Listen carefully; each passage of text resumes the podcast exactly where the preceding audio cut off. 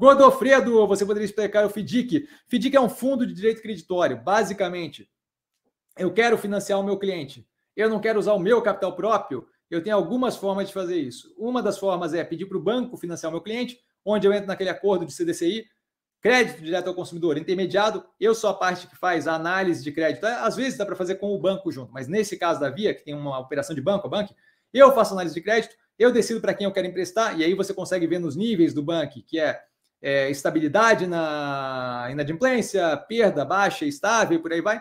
Tá? Eu faço esse empréstimo, eu não boto o meu capital lá. O banco financia o cliente para comprar o meu, o meu eletrodoméstico, por aí vai. Tá? E aí, à medida que o cliente vai pagando, eu vou repassando para o banco. Simples assim. Tá? Então não é dívida minha, por quê? Porque o banco está emprestando para o cliente, eu estou só intermediando a brincadeira.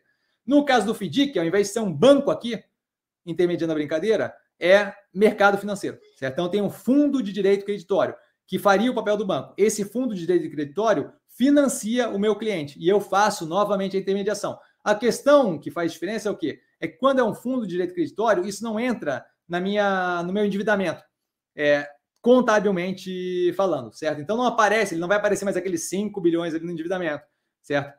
Essa é uma parte, diga de passagem, que deveria fazer a galera pensar que aquilo ali não é dívida, porque se eu consigo tirar 5 bilhões de fora da minha dívida do nada, é alguma coisa que não é dívida, certo? Mas ok.